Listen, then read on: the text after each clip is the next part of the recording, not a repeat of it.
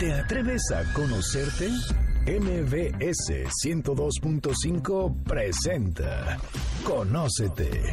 Un viaje a tu interior que, de la mano del Enneagrama y otras herramientas, te ayudarán a encontrar la mejor versión de ti. Conducen Andrea Vargas y Adelaida Harrison. Comenzamos. ¿Te ha sucedido que metes la pata y de repente te arrepientes y no sabes qué hacer? Bueno, mil veces. Y además es horrible que no puedes echar el tiempo atrás. Entonces, el tema del día de hoy creo que les va a interesar muchísimo. Esto es Conócete. Somos Andrea Vargas y Adelaida Harrison. Y además tenemos una invitada que aparte de ser muy picuda en lo que hace, es gran amiga nuestra. Y el tema que vamos a tocar hoy se llama resiliencia en las relaciones. ¿Ok? Es un tema que está muy en boga, sin embargo, mucha gente no lo conoce está con nosotros nuestra queridísima Gaby Vargas. ¿Cómo estás? Hola, Andrea, mi hermana. Sí, la pescamos en el pasillo y le dijimos, ahorita entras con nosotros porque es el mes específico de las relaciones. Pero antes de empezar, cuéntanos, Gaby, ¿qué es eso de la resiliencia? Bueno, mira, creo que todos nos ha pasado lo que decías ahorita al principio del programa, esas veces en que eh, dices cosas cuando estás cansado, cuando estás con la pila baja, porque o traes tacones, si, en caso de que seas mujer y estás cansada, o no has comido, o no dormiste bien, o traes una preocupación con tu hijo, y alguien te presenta un pequeño problemita, y en ese instante eres capaz de reventar y de decir cosas que luego te arrepientes. Eso es falta de resiliencia. ¿ok? Entonces, en la vida necesitamos construir la resiliencia porque cada vez nos va a presentar más retos, más cambios como los que estamos viviendo ahorita, ¿no? Si la tecnología. A mí me angustia, por ejemplo, ver la cantidad de opciones que hoy tengo. Me llegan por mail una cantidad de cursos y de cosas. Y esa cantidad de opciones, a querer o no, nos empieza a causar un estrés. Además de todo lo que está sucediendo en lo político, en el cambio climático, en la familia. Entonces, bueno, de verdad que la resiliencia es cada vez más necesaria en la vida. Pero antes de empezar, cuéntanos, Gaby, ¿qué es eso de la resiliencia? Es un tema que está de moda, pero, pero no se entiende qué significa la Incluso sabes que la pronuncian mal. No, no es resiliencia, es resiliencia. Incluso en la computadora te la marca como error, porque todavía no se no está popularizada. Bueno, la resiliencia viene de la termodinámica, en donde se someten a los metales a distintas temperaturas para que sean más flexibles, para que puedan eh, em, tener maleabilidad.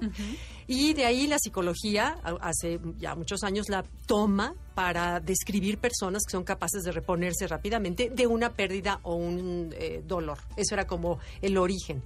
Después ya ha sido permeado ya a la cultura general, en donde ya también se amplió la definición de resiliencia. No nada más es ah, recuperarte de, de algún dolor o una pérdida, sino es prepararte para una presentación, recuperarte en el momento que te enojaste y de pronto ya no puedes dormir en la noche porque traes el cortisol a todo lo que da dentro de tu cuerpo y adaptarte en el momento en que una situación está brincando para no eh, que no te salga el, que no te salga ese el Hulk, ¿no? Exacto, ese ese automático del cual después te arrepientes. ok, pero algo que dijiste, hay que prepararse, o sea, para ser resiliente. ¿En qué consiste esta preparación? Mira, es como una pila, así como en las noches tú cargas tu celular, eh, eh, y imagínate que aquí en nuestro cuerpo, en el tórax, eh, pues fuéramos una pila. Entonces, es la resiliencia es la capacidad para acumular almacenar y acrecentar la energía que a lo largo del día me va a presentar los retos. Entonces, si yo hago mi trabajo bien, que porque todo requiere de trabajo, o sea, nada en la vida es gratis, nada te viene fácil, hay que trabajarle, pero esto es muy sencillo. Pero si tú le dedicas 10 minutos en la mañana, por lo menos 10 minutos en la mañana, a hacer el ejercicio que después les voy a comentar, eh, te va como, es como cargar tu pila, es como conectar tu celular y cargarte. Entonces, tienes una reacción mucho más elegante, más controlada a lo largo del día. Si no lo haces, es más probable que te dejes llevar por el tráfico y por el que se te metió y el, ya sabes, ¿no? Fíjate, ahorita me viene a la mente, ayer estuve todo un día en, en un velorio en donde me impresionó la manera como se murió la persona. Esta persona, ella, este, le decía a la, a la que la estaba acompañando le decía, ya me voy a ir, ya me voy a ir, ya me voy a ir.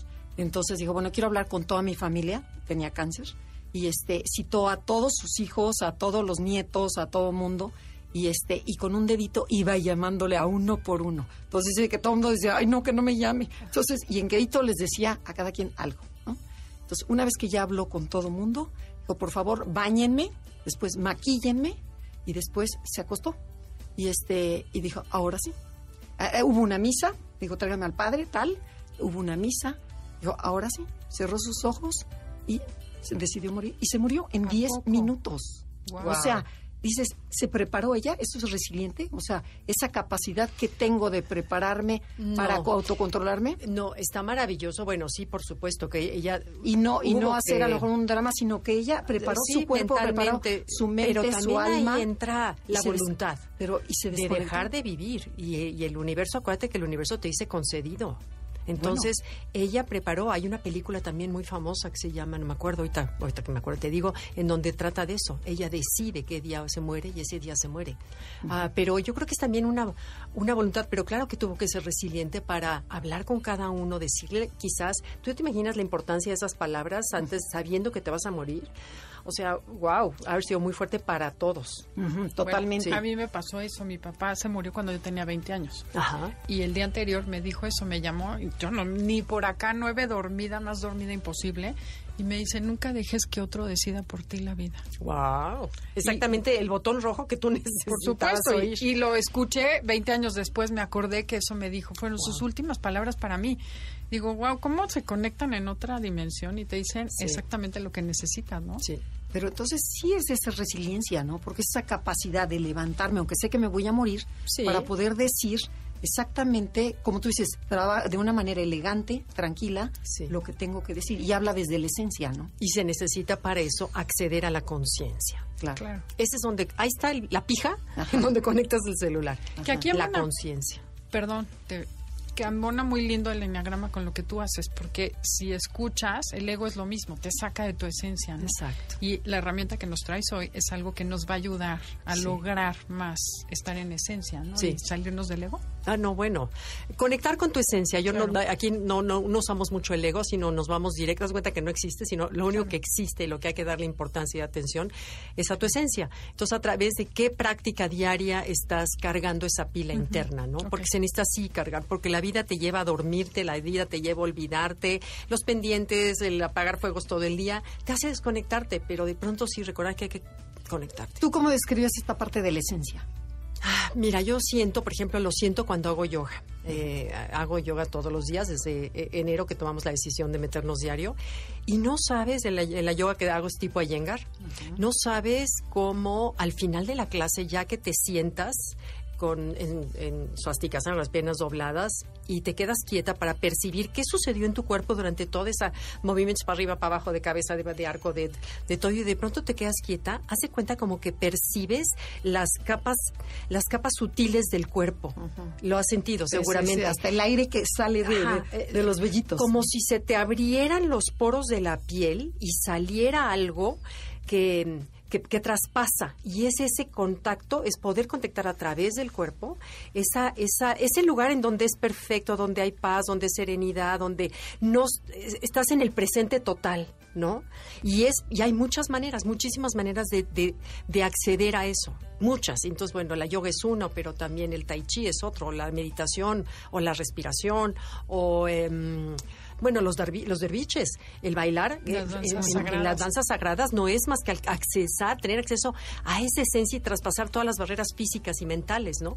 Entonces, bueno, hay muchas y cada quien debemos encontrar la naturaleza, caminar en la naturaleza también te conecta. con la mu- esencia. bueno, yo he llorado en la naturaleza más de 10 veces de, de de pronto decir no puede ser esta perfección y de pronto dices es que ¿Quiénes yo no? soy parte de esto, de esta grandeza que no la puedes ni siquiera meter en palabras.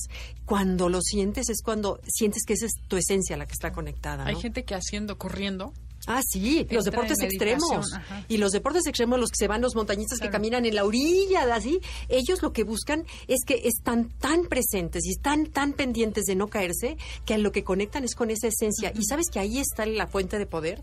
Cuando te conectas con esa esencia que es mucho más grande que tú, es cuando viene la fuerza, viene el poder. No es, a través del ego nos vamos a encontrar con Ah, no, mil claro. Si no es la Cuando mente. No es No, la no mente. es la mente. Es lo que te conecta, la- esa fuerza interna que entra, ¿no? Cuando Sí. conectas con Decía. Osho que la única disciplina que hay que practicar es la conciencia. Y Todos los demás son ensayos. La única verdadera disciplina, y mira que Osho no me cae bien después de la película que vi de él en la, en la tele, pero su frase sí es cierto, ¿no? Claro. Oye, Gaby, pero con esta vida tan acelerada. Acelerada, tan, o sea, tan llena de cosas, tan, o sea, ¿cómo accesas a esta resiliencia, a esta, a esta esencia? O sea, porque suena muy fácil, sí, mi clase de yoga, pero cuando estás en el, en el, en el tráfico, cuando vas en la velocidad, cuando, o sea, ves cómo vamos tan rápido, las noticias, el bombardeo de, de información. ¿Cómo conectas con esta esencia? Mira, te lo puedo platicar, te puedo decir por experiencia personal que entre más practicas el conectarte, más difícil se hace que pierdas control de ti mismo. Cuando en periodos en donde yo no me conecto porque ando con trabajo hasta lo que no me da tiempo, me doy cuenta que, que no tengo ese control sobre mí. Estás irritable. no Estoy estás- como que cual- no estoy, pero en cuanto empiezo con mi práctica, y tanto yoga como la respiración, como que te das cuenta que eres menos, de veras, se, se te aumenta esa pila interna. Y fíjate que es chistoso porque, por ejemplo, si supieras que viene un huracán, no te pondrías en tu casa a, a arreglar tu cocina, es a modificarla, si sabes que viene un huracán. Bueno, lo mismo sucede en nuestro cuerpo.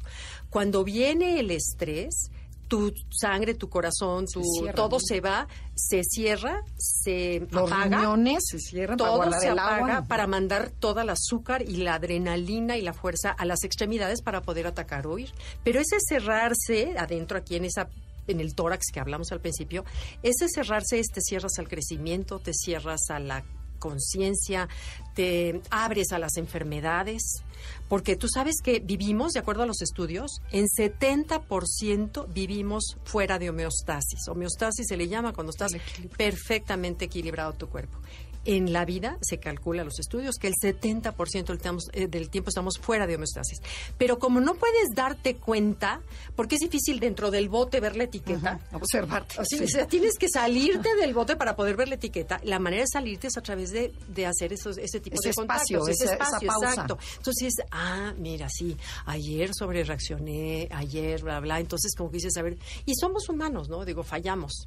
Incluso hay un video muy cortito que pueden buscar que se llama ¿Por qué nos enfermamos? de Bruce Lipton, que habla y explica por qué cuando las todo este mecanismo se da, se para la digestión para evitar que haya eh, gasto de energía. Entonces no estamos absorbiendo ningún nutriente cuando estamos en estrés. No, pero además gasta tanta, tanta energía la digestión que tú imagínate que si ahí viene el tigre, me va a atacar, ¿cómo va a gastar mi energía en digerir? Lo que necesito es atacar. Entonces, sí, detengo la digestión y por eso sentimos la boca seca, ¿no? Que a todos nos ha pasado. Cuando tienes la boca seca, ya cuando la sientes como algodón es que estás absolutamente estresado. No, que deshidratado. Este, bueno, también puede ser, pero estresado, ¿no? Bueno, tenemos que ir a un corte comercial. No se muevan porque ahora nos va a decir qué vamos a hacer. Ya nos dimos cuenta que nuestro bote está fatal, que estamos metidos en la marea y no tenemos idea qué hacer. No se preocupe. Ahorita Gaby Vargas nos va a decir qué hacer y cómo respirar para recuperar la homeostasis. Y si les está gustando el programa y quieren bajar el podcast, háganlo a través de noticiasmbs.com, buscan Conócete, hacen clic y ahí están todos los podcasts. Estás escuchando el podcast de Conócete con el Enneagrama, MBS 102.5. Ya regresamos, esto es Conócete, nosotros somos Adelaida Harrison y Andrea Vargas y estamos hablando con Gaby sobre la resiliencia. Pero la resiliencia en las relaciones. A ver, platícanos un poquito sobre qué, qué- a qué se refiere. Mira, casi siempre eh, las relaciones son como un abrazo. Hay abrazos que te nutren, que te apapachan y hay abrazos que te asfixian. Entonces muchas veces el cariño que le tenemos a la gente hace que nuestro cuidado hacia ellos sea un abrazo que asfixie. Entonces tenemos que ser como muy inteligentes de darnos cuenta cuando mi cariño está abrazando. Mira, yo, yo lo tengo muy claro con un ejemplo que luego doy en los cursos porque lo viví, lo vi clarísimo. Estábamos en Cancún con mis nietos que llevé a la playa a nadar. Al, allá a la playita, un hotel, estaba mucha gente, ¿no? Y la playita era como bastantes metros de fondo, llegaba hasta la rodilla el agua. Entonces era muy bajita. Y veo, mis nietos ya son de 10 años, ya no tenía yo que preocuparme por verlos. Eh, y de pronto veo, aún me llama la atención un americano, guapo, un joven, casi cruzado de brazos, abierto con las piernas así como de, de- ya sabes, abiertos. En guardia. como en guardia, exacto. Vigilando a su hijita, que habrá tenido, no sé si cuatro o cinco años, una güerita monísima, a distancia 10 metros más o menos. y no le perdía el ojo, pero la dejaba hacer y la dejaba que ella se cayera, se despeinara, se levantara y, se caía y de pronto la niña desaparecía, pero de pronto la niña volvía a salir y el papá ni siquiera, ya sabes, sino nada más no le no le perdía la vista, pero la dejaba hacer. Y luego cortea había una mamá mexicana metida allá dentro de esos 10 metros, pegaditita a su hijo, como de la misma edad, era un niño, y el niño tantito venía a la olita, se caía, y bueno, y lo levantaba, y lo peinaba, y le hacía para atrás, y luego otra vez, y el niño, entonces dije, qué, qué buen ejemplo tengo aquí en este momento de lo que es el cuidado y el sobrecuidado. Y podemos perder la resiliencia si no somos conscientes, porque la manera en que lo vamos a manifestar es a través de enojo, a través de control, a través de, de, regaños, ¿no? Te lo dije. Otra vez te vas a comer el pan. Otra vez te vas a ir en moto, este, con todos los tráficos que hay, los accidentes que suceden. Bueno, tienes hijos, te vas a morir, es un egoísta y síguete comiendo todo. Exacto, eso nace del amor. Entonces no te das cuenta cuando ya te pasaste. No te das cuenta cuando ya estás asfixiando con tu disque cuidado. Pero en esta educación judio-cristiana que tenemos todos, nos han dicho que una buena mamá debe ser preocupona, pegada, que si el niño se sube al árbol, tú tienes que estar aquí abajo esperando con los brazos así en, la ambulancia para, cacharlo en caso de que el niño se caiga, porque eso es ser una buena mamá. Ya sabes, estas mamás que están pendientes en el kinder completamente desde la primaria y ellas son las que ven la tarea y ellas son... Eso es sobrecuidado, no es ser buena mamá. Una sobreprotección. No, eh, pero por supuesto, y lo que estás haciendo es haciendo un niño de lo más débil del mundo. Bueno, y con nuestras parejas, en relación de pareja. Que también creen que porque eres o sea, hay gente que piensa que el amor es vivir como muégano y que tu mejor opción sea tu marido siempre o tu esposa, ¿no? Que no puedas tener unas amistades, una vida propia, ser media naranja en vez de dos naranjas en un frutero o que lo estás autocontrolando ya sea a lo mejor en, lo que dice, en lo que come, en lo que hace, que dices, déjalo ser. No, no, no, no, no, hay nada peor. ¿Te acuerdas, Andrea, cuando tomamos una clase del Kama Sutra con un profesor, Enrique Bonavides, que es maravilloso? El Kama Sutra en el aspecto filosófico, ¿eh? No, no, no, no las posturas. No, no, las posturas. Los tips muy Que es el 90% del libro, es la filosofía, que son consejos que las abuelas escribían a sus nietas, para que sobrevivieran en un mundo donde si estaban bien casadas iban a sobrevivir. En fin, el caso es que uno de los consejos que decía, en caso de que quieras, que ya, ya no aguantas al hombre porque te maltrata o porque y quieres separarte de él, hay hay dos cosas que no fallan. Contradícelo en público y, haz lo que se que quede en ridículo contradecir. Ahorita que dijiste, por ejemplo, es que fíjate que fuimos y éramos 10 parejas. No, no es cierto, éramos 5. Ajá, ajá, bueno, bueno, sí, sí, que, que no nos falla a las mujeres eh, corregir al marido, bueno, es lo peor que le puedes hacer a un hombre. Jamás, o sea, eso es, es que, a ver, ¿por qué hacemos pues eso? Es descalificarlo. No, eso es como que yo quiero ser la importante, ¿no? O sea, porque o, o, la, o que tiene que ser perfecto. yo te voy a decir algo, yo creo que detrás de eso hay una factura pendiente. Y lo haces en público porque sabes no, que es donde no, le duele entiendo, entiendo dónde vas, pero digo, a mí me pasa, no digo que soy la santa, ya, ya me controlo, ya no contradigo, pero durante muchas veces, en muchas ocasiones en mi vida, eh, éramos 17, no, mi amor, éramos dos 15. O sea, ni siquiera.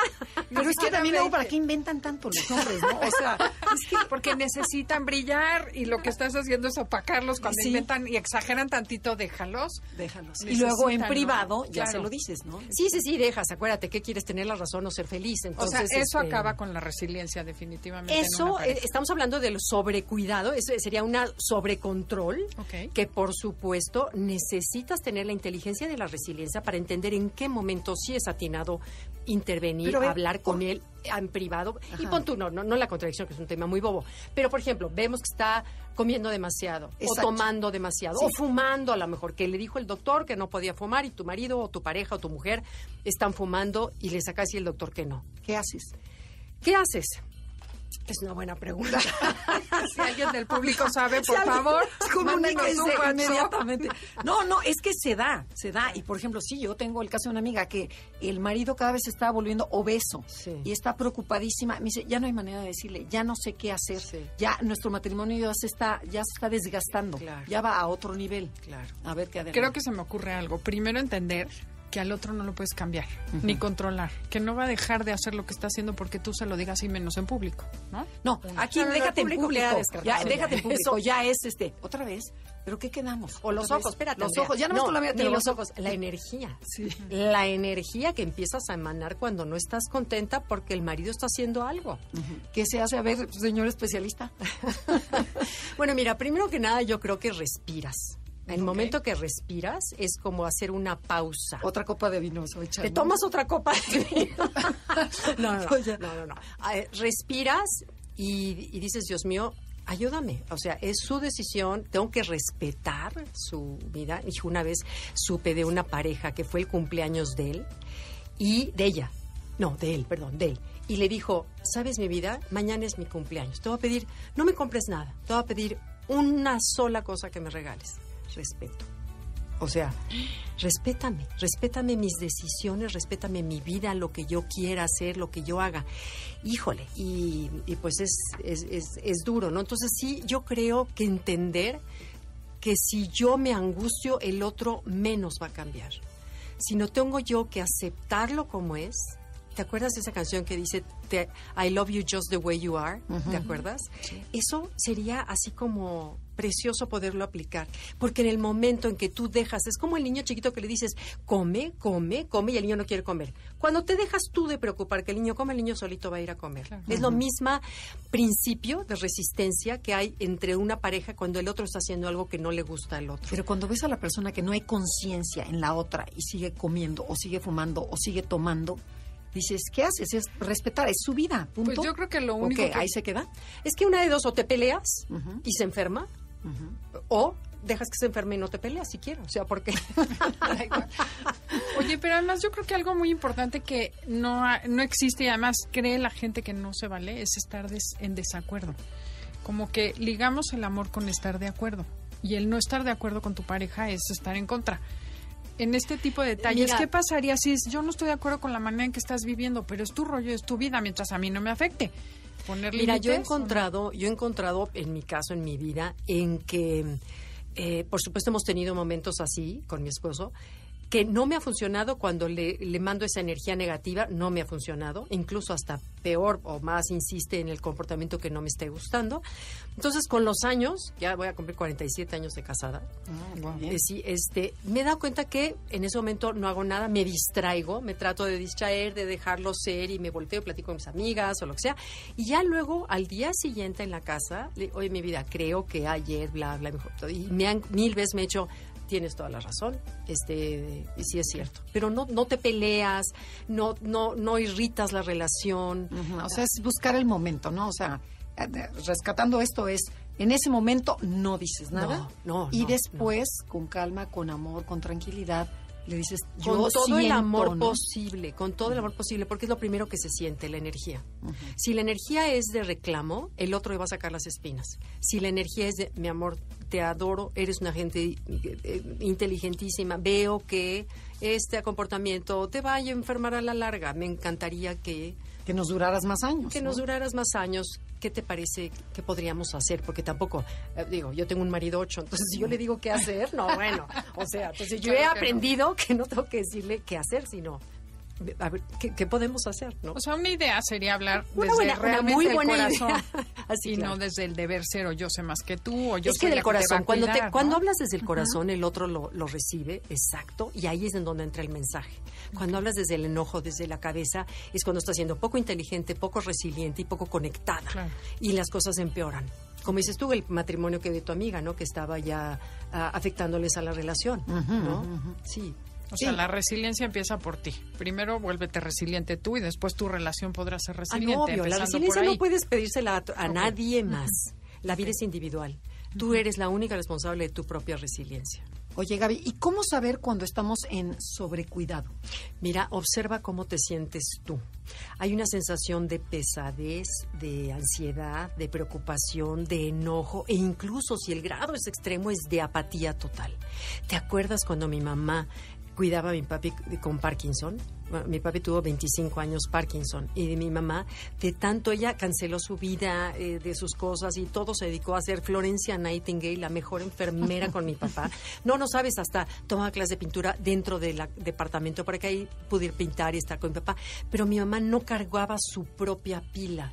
Y llegó un momento en que la pobre ya estaba tan estresada, en que, en que ya de pronto estaba como desconectada, como que ya le valía gorro todo, ¿no te acuerdas? Sí, sí, mi mamá es una nueve. Nueve desconectada, en automático. Y, es la apatía. Cuando llegas al extremo del estrés, te da la apatía. Y me acuerdo que entonces fue cuando decidimos meter un enfermero de día, un enfermero de noche que ayudara a la pobre mi mamá, que no tenía ayuda, para cargar a mi papá, en fin. Luego te viene tristeza, eh, hay una indiferencia, fatiga y un resentimiento hacia la persona espantoso. Esos son como las señales que si las tienes en ti, te das cuenta que ya caíste en sobrecuidado. Ahora, ¿cómo saber cuando tu cuidado es sano? Vamos a verlo después de un corte comercial. No se vaya. Esto es Conócete y tenemos a Gaby Vargas como invitada. Estás escuchando el podcast de Conócete con el Enneagrama, MBS 102.5.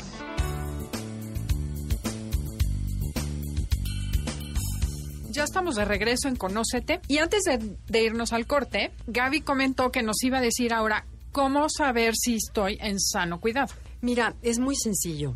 Te sientes bien, te sientes que tu relación fluye, te sientes, uh, sientes comprensión, te sientes bien contigo mismo. Es chistoso, pero te sientes bien contigo mismo cuando sabes que te has, que, que, que, que, todo que lo estás haciendo inteligentemente, ¿no? Ah, estás tranquila, tienes una noción de seguridad. Mira, por ejemplo, les platico que yo tengo un hijo que, que le gusta andar en moto y viajar en moto. Pero viajar, te estoy hablando Baja California, en la, la, la, Baja 2000 se va a las montañas, en la ciudad, se, en esta Ciudad de México se transporta en moto. Y bueno, eh, te podrás imaginar que me muero de la angustia, ni siquiera dejo que el pensamiento me entre, y lo que pienso es, lo envuelvo en una nube blanca de bendición. Se lo mando allá arriba. No, de verdad lo envuelvo y digo, le va a ir bien, no le va a pasar nada, está, está tranquilo, está bien. Y ya, y me desconecto, porque podría yo ser, fíjate, mi único hijo hombre, el más chico, podría yo estar verdaderamente ser una mamá mega. Ahora, él ya tiene Sí, ya, tantos añitos que no te va a hacer caso, ¿no? el más chico tiene 40 años. Sí, pero Entonces, aunque el hijo no te haga caso, la mamá sigue preocupada. Y ah, sí, bueno, sí. Y no, no, o sea, sí, sí, sí, sí, lo dejo ser, le mando muchas bendiciones y me desconecto, plum. Y entonces eso hace que nuestra relación se va bien. Si yo viviera angustiada, el pobre ni me, digo, me evitaría y ni quisiera hablar porque todo el tiempo diría, ay, mi vida, y cuídate, y ahora te vas a Baja California. Y, otra vez. Otra vez, y ay, Diosito. Entonces dejas de estar presente y dejas de, No, y te y te Además. Y además tenemos como el complejo en México arquetípicamente de ser mamá del seguro social, ¿no? De que a todos los niños metidos abajo del ala. Sí. No, bueno, no, dejarlos no, digo de ti, pero en general estoy hablando de la mamá gallina, ¿no? Date cuenta que eso no es un amor sano. No, no es. Entonces, ¿qué sí es amor sano? Sí, claro. Oye, y a ver, ¿y cómo ligas eh, la inteligencia del corazón con la resiliencia? Uf, está ligadísimo. Mira, te voy a dar dos ejemplos. Hay, hay dos tipos de resiliencia. Una es la resiliencia física, por ejemplo, un maratonista o un corredor, como cada vez puede con distancias más grandes. ¿Por qué? Porque entrena, en fin. Eh, también suelo platicar en mi curso el, ejemplo del árbol resiliente. No sé si les tocó a ustedes cuando fueron. O ya se les, ya se les olvidó. ya se, no, no, pero bueno, tuve la oportunidad de estar en Nueva York, eh, ahí en, ah, en, lo que le llaman el, no se ajá, en Ground Zero, ¿cómo se llama? En la zona... La zona cero. ¿Dónde fue la zona cero? ¿Dónde fue la, las torres, la calle de las Torres Gemelas? Y bueno, además del museo ah, que que, vale mucho la pena ver. Saliendo del museo me encuentro un árbol precioso que tenía una cerca alrededor y una placa que decía el árbol el árbol sobreviviente. Entonces, bueno, me puse a, investigar y supe la historia que después de que toneladas de acero, de concreto, de polvo, eh, de incendio cayó en esa zona, estaban, después de meses de limpiar y limpiar los escombros, de pronto se encontraron con un árbol todo como muñoncito, quemado, absolutamente negro, y pues obviamente lo ignoraron, lo ignoraron, siguieron con los trabajos de limpieza y de pronto un, uno de los operarios se dio cuenta que salía una hojita verde del el árbol quemado. Entonces, bueno, sacaron ese árbol, lo llevaron a un invernadero durante 12 años. Este árbol ahora es un peral hermoso que da una, unas eh, flores preciosas, sombra preciosa. Y fíjate qué padre, hicieron una fundación donde esas semillas que cada año saca el árbol, las juntan y la donan a todo el mundo, a eventos que son por la naturaleza para que siembren un árbol y se, y se acuerden de que la gente siempre tiene la capacidad de recuperarse, de ser resilientes. Eso es resiliencia de tipo físico, que se me hace precioso. Fíjate, me viene a la mente ayer vi en Facebook, había un, un, paisaje eh, con nieve y los tulipanes saliendo sobre la, nieve. Dices, qué maravilla, ¿no? A pesar del frío, de que tapó, la naturaleza vuelve y vuelve. Ay, no, bueno, hace poco andaba yo en bicicleta en la carretera más árida de piedras, de pedrería, de pedrería, árida, todo alrededor era seco, seco, seco. Iba en la bicicleta y de pronto me frené que veo una florecita amarilla en medio, hasta le tomé foto y la posté, en una florecita amarilla en medio de la nada, no había una gota de agua, dices, wow con el ejemplo de esta florecita. ¿no? ¿De, dónde? Porque en la carretera de pedrería, de, de, terracería. Sí, terracería. No, no, no, bueno, me impresionó. Bueno, ese es un tipo de resiliencia que mucha gente nace con esa resiliencia de manera natural. Hay gente que ante las adversidades puede levantarse muy fácil, puede decir, esto pasa, yo sigo como si nada, o, o, o absorbe su pena durante el momento, la etapa natural, y después se recupera. Pero hay gente en que le cuesta mucho trabajo recuperarse de una, de una pena. Pero bueno, em, eh, yo creo que el sufrimiento, lo, los he oído hablar a ustedes, que lo conscientes, lo sientes o lo consientes, ¿no? Sentir una cosa y consentirla es otro. Entonces también entra un poco la voluntad de decir hasta aquí hasta aquí. Ya lloré, ya hice, ya. lloré, ya se fue, ya lo perdí, ya hacía el trabajo, la relación, la casa. Hoy tuve un amigo, ya conocí, que se, le cayó un rayo a su casa, un rayo a su casa y se le incendió toda. Llegó él de trabajar y estaba los bomberos apagando su casa, con todo adentro. Gracias a Dios no había ninguno de sus hijos ni nada, pero bueno, me explicó, eso requiere, esas pérdidas de la vida requiere resiliencia. Entonces ahí requiere mucha preparación de anterior, ¿no? Yo creo que irla construyendo poco a poco, ¿no? Ah, claro. Se trata de trabajar. Nunca sabes, la vida nos dará exámenes sorpresa que nunca sabemos cuándo, ¿no? Entonces, si tú tienes ese, esa conexión que hablábamos al principio del enchufe a través del silencio, de caminar en la naturaleza, de meditar, de respirar o de cualquier otra práctica. O por ejemplo, la, tolerancia a la frustración. O sea, es lo mismo. O sea, es también de aguantar. Lo mismo, Lo mismo, te va, te va forjando. Sí, cosa que a los niños hoy, hoy, y lo digo porque lo veo con mis nietos, ya no tienen capacidad de frustración, ya no, no son resilientes, ellos quieren todo de inmediato, rápido y, sin que les cueste trabajo. O sea, de veras es... Es, es eh, cuestión de chambearle, ¿no? O sea, no es o sea, como dice, habrá gente que es mucho más resiliente, pero hay gente que hay que, hay que trabajarlo, la gran mayoría. Hay que trabajarlo. Mira, por ejemplo, nosotros fuimos hijos de la generación de la posguerra, ¿no? tú, y yo, eh, nuestros papás fueron hijos de la generación de la posguerra. Nuestros papás vivieron la carencia. Ellos sabían lo que era cuidar los zapatos, eh, remendar la ropa, los calcetines, no comprar de más. Nosotros nos fuimos ablandando un poquito nuestros hijos ya. están totalmente ablandados y echados a perder. Y los nietos de hoy, ¿para qué te cuento? Porque ya no vivieron esa cultura de la escasez. Entonces se vuelven menos tolerantes a la frustración, a, las cosas que son lentas. Todo que lo quieren rápido, todo lo quieren de ya y, se enojan y se frustran si no son millonarios a los 25. Claro. Sí, hay gente que tengo una sobrina que dice es que lleva tres meses en el trabajo y el otro me dice 22 años. ¿Qué puedes saber a los 22 años? Me dice, es que me, me frustra que no es significativo lo que estoy haciendo en la emprsa. Jimmy Reina, sí, exacto. 20 Tienes años para ser significativa lo que Tienes sea que empezar desde abajo, estás aprendiendo en la talacha, sí, sí, sí, Entonces se frustran por cosas inútiles. Entonces yo creo que hoy los papás, bueno, además de, de enseñarlos a ser resilientes, es, es es ocasionar que tengan frustraciones y ser firmes en la educación de los hijos. Claro, no, es el tema de hoy, pero... Pero no, a ver, decías resiliencia física y hay resiliencia... Y la emocional. Emocional. Eh, eh, eh, hay resiliencia mental y resiliencia espiritual, pero por ejemplo la emocional, me encanta este ejemplo de, de Isaac Perlman, que platico también en mi curso, que ¿se acuerdan? A ver, les voy a tomar el examen. no. Bueno, Isaac Perlman es un, un em, es un primer violín de los mejores violinistas en el mundo ah, entero, que es originario de Israel.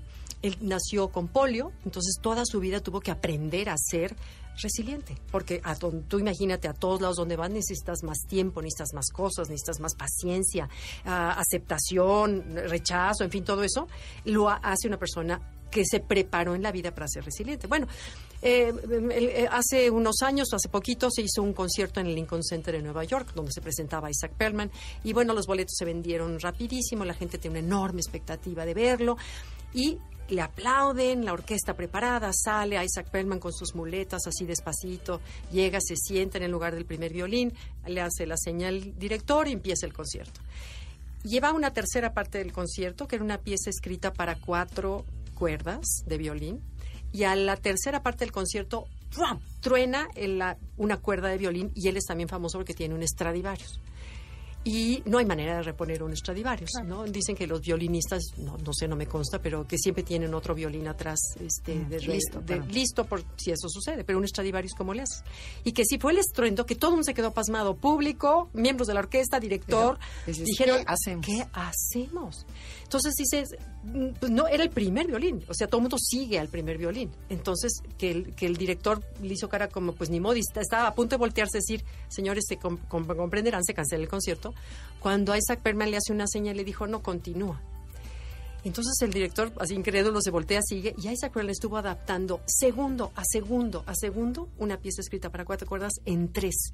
Eso es haber sido, haber aprendido a ser resiliente en lo pequeño para poder ser resiliente en un momento que la vida te mandó el examen sorpresa. adaptarte Pero puede ser una cosa profesional, como fue en este caso, que además dicen que fue el mejor concierto que ha dado en su vida, que la gente es parado así, que lo entrevistaron y que dijo, es que un músico tiene a veces, en ocasiones, que hacerse de todo lo que pueda para crear la música con lo que le queda. Pero no se conectó ahí con su esencia totalmente. Obvio, obvio, que es ahí la fuente de poder. Ahí es entonces, y es donde viene el corazón. Porque esto no es la mente. Esto no lo provoca la mente, esto lo, lo, provoca algo mucho más de fondo, la pasión, la entrega, la, el, el, confiar con un poder superior y dijo, ahí voy, o sea, y le salió precioso, porque tenía que estar adaptando con tres, o sea, así es, ¿no? Y bueno, eso me encanta y por eso es que ahí donde se conecta con el corazón, porque la resiliencia viene no de la mente, sino del corazón en todos los momentos de nuestra vida. Pero además de eso se trata la vida, ir adaptándote a lo que te va sucediendo. Hay que improvisar, ¿no? Sí. Pero no podemos seguir improvisando, tenemos que ir a un corte comercial. Esto es Conócete. Estás escuchando el podcast de Conócete con el Enneagrama, MBS 102.5.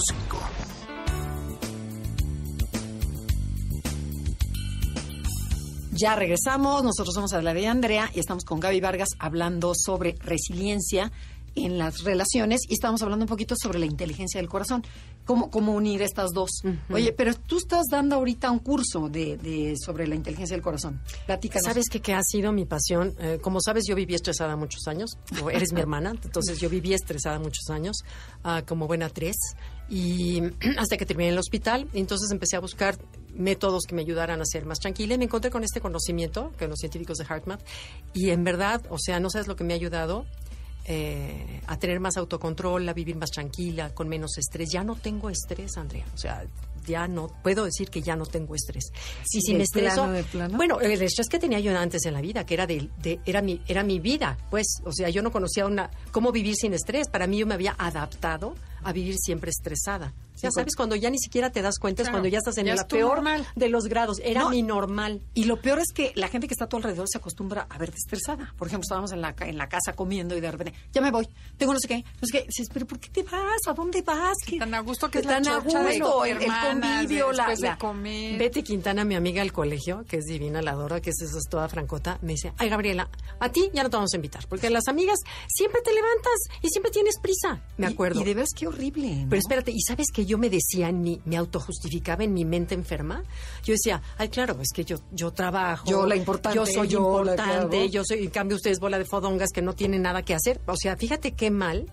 ¿Cómo nos autoengañamos, no? Claro, te autojustificas, ¿no? Entonces, este, bueno, pues hasta que caí al hospital. Ahí sí ya. Así como te digo, con los maridos, cuando deja que solito la enfermedad los lleve en vez de... Sí, sí, sí, sí, bueno, pero prever. No, sí, prever. Pero entonces, a ver, cuéntanos, ¿qué es la inteligencia del corazón? Ah, Ah, te digo, me, he convertido en una apasionada de este tema y me dedico a dar un curso, un seminario de un día completo sobre la inteligencia del corazón, que hemos pensado que es algo cursi del 14 de febrero, e incluso en el ambiente empresarial, tú que das cursos en las empresas, tocar el tema del corazón o de las emociones, dicen, ¿qué? O sea, eh, no, así hasta alergia hay. Cuando uno de los fundadores, uno de los científicos, se llama Doc Childer, él decía, si nos han dicho que usamos el 5% del cerebro, espérense a darnos cuenta lo poco que usamos de la inteligencia que el corazón tiene. O sea, esa inteligencia que las culturas antiguas sabían, todos los místicos, las culturas este, eh, en, la India, en el Islam, en el, incluso en la misma Biblia que se menciona 90, 800 veces se menciona la palabra corazón, se sabía que era la conexión con el ser superior, con tu fuerza, con tu maestro interior, con tu sabiduría interna y, de pronto llega el siglo XVIII de las luces y cancelan todo lo que no pudiera comprobarse, medirse, pesarse. Sí, lo que no se ve no existe. Exacto. Lo que no se ve no existe. Descartes. Ajá, exacto y lo que no pueda pesarse, medirse, pero ¿cómo mides el amor? ¿Cómo mides la melancolía? ¿Cómo mides la tristeza? Entonces, em, los científicos de Harvard retoman lo que se sabía en, los siglos antiguos, en lo, que, lo que es Edad Media, etcétera, y hacen un puente con ciencia y lo comprueban con ciencia. Entonces, eso fue para mi lado izquierdo del cerebro, que, soy como muy racional y muy como sí, cuestionadora de, ajá, como dices, ahí me hizo clic. De todo lo que yo he estudiado y aprendido, ha sido lo que más clic me ha hecho, porque además lo demostramos con, con, tecnología. Pero además contigo mismo, ¿no? Ah, no bueno. Se me acabó el estrés. Bueno, no sabes, de veras, no sabes, de veras, no sabes, o sea, cómo mi vida ha cambiado en serio, en donde ya al estar más conectada conmigo misma, también he decidido bajarle yo a mis ya no es el ego, la tres, que quiere ser exitoso y salir y todo y todo, a todo decía que sí, a todo, no hubo una cosa que dije que no. Y ahora ya no, ya no, ya ya tengo mucho más Eres más serena, tranquila, pues no sé si me quiera más o, te cuidas más estoy más en contacto. estoy más en contacto con lo que mi cuerpo, mi corazón me dice y me llama. Y, y de verdad es que mi vida ha cambiado y eso que yo aprendí, quiero que la gente lo sepa, lo conozca, porque te ayuda a dormir mejor, te ayuda a tener mm, eh, decisiones más claras, a tener mayor acceso a tu intuición, a mm, entender más cuando estás en esto que hablamos del cuidado y el sobrecuidado. ¿Qué más te ayuda? a tener más energía energía. Porque no nos damos cuenta, Andrea, pero un problema que traigas en la mente, que es la resiliencia emocional, el perdón, el corazón, un hijo tuyo te preocupa, o te peleaste con tu pareja, o te cae gordo tu jefe en el trabajo. y una te causa algo raro. eso te quita muchísimo. Te drena por completo la energía y no nos damos cuenta. Es lo que se llama fugas de energía. Y en la noche llegas como costal de papas a acostarte en la noche y ni siquiera te diste cuenta porque dices, ¿por qué estoy tan cansada si no hice nada? O sea, y al día siguiente igual te levantas y ya, ni siquiera lo meditaste, Sí, Y a mí una de las cosas que más me impactó del primer curso que tomamos contigo del, de la resiliencia, que los aparatitos esos que te ponen para ver si estás en congruencia, que hiciste que nos acordamos de algo, un evento lindo. Sí. Y me acuerdo que yo sentía el corazón a todo y sin embargo salió congruente. O sea, no tiene nada que ver estar tranquilo con tener resiliencia. Ah, qué buena pregunta. Este, claro. Eso es importante, ¿no? Claro que es importante. Y fíjate que en ese respecto, en ese aspecto, todos los olímpicos, los atletas olímpicos, tienen que aprender a ser resilientes porque en el momento en la que tienen la presión de la competencia, tú imagínate los competidores olímpicos la noche anterior. No, bueno. Si no tienes un control sobre tus emociones, no duermes toda la noche del nervio, del estrés y al día siguiente ya te cuento cómo te va. Entonces tienen que tener y los enseñan con estas técnicas para tener un autocontrol y tener una claridad mental perfecta y tranquila a pesar de que vas a correr a todo lo que tus piernas te dan o a nadar o a lo que sea, ¿no? Entonces, bueno, lo mismo sucede con un paramédico. Ante un accidente, un paramédico tiene que actuar rápido, pero tiene que tener una mente clara. No puede darse el lujo de estar estresado. Entonces, eh, y, lo mismo, y nos vamos al lado opuesto, si estás en sillón de tu casa viendo la tele, pero traes una bronca de resentimiento con alguien, tu corazón está en estrés absoluto, aunque estés sentada en el asiento, en el sillón de tu sala, ¿no? Entonces no tiene que ver una, cosa, con, la, otra. No es plan, es tener emociones planas. No, no, no, no es estar toda en la fodonguería y en la relajación total.